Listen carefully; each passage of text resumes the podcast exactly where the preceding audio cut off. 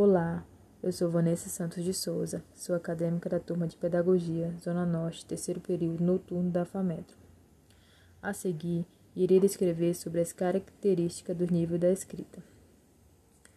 De acordo com o resultado da pesquisa de Emília Ferreiro e Ana Teberoski, a criança passa por um processo de aquisição da escrita.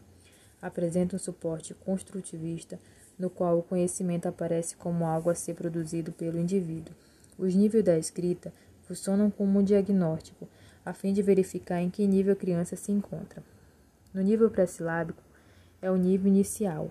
A criança não, não diferencia as letras e números e outros símbolos. No nível silábico, a criança já estabelece os aspectos sonoros da linguagem.